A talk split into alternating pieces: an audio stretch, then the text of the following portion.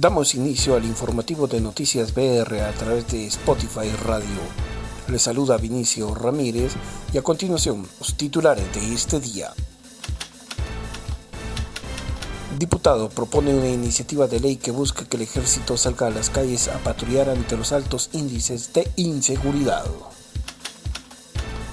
Diputada solicita información a la CDG luego que en redes sociales circulara un video donde un atleta pide dinero a través de la venta de playeras para representar al país.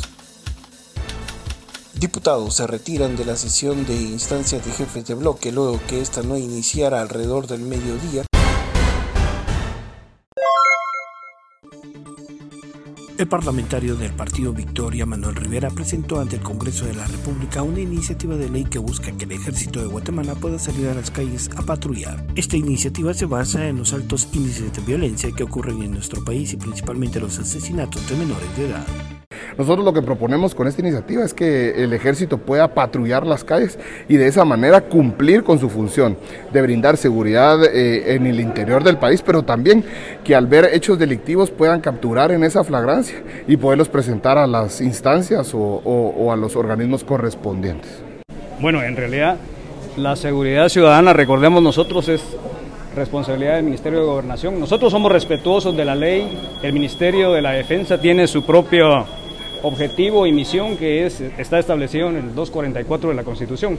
Así es de que nosotros ya tenemos nuestra misión establecida en cuanto a lo que es eh, la soberanía del, país.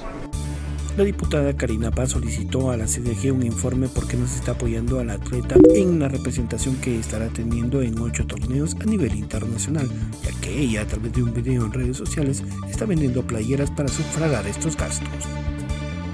Yo después de ver el video solicité al Comité Olímpico información de por qué ella estaba solicitando eh, dinero y por qué no el Comité Olímpico estaba apoyándola como debería de ser. Me han contestado de, que en efecto van a ver de, qué manera puedan ellos costear eh, los viajes como les, les corresponde para que ella vaya eh, logrando sus metas y de tal manera lograr una clasificación a las Olimpiadas. sinceramente, eh, Guatemala tiene los recursos. Eh, el deporte federado y el deporte y los atletas olímpicos eh, tienen los recursos a su disposición. El problema es que nuestros directivos muchas veces no los canalizan para, para nuestros atletas, sino que los, se quedan en los bolsillos de unos pocos. Y la mayoría son nuestros directivos, no nuestros atletas.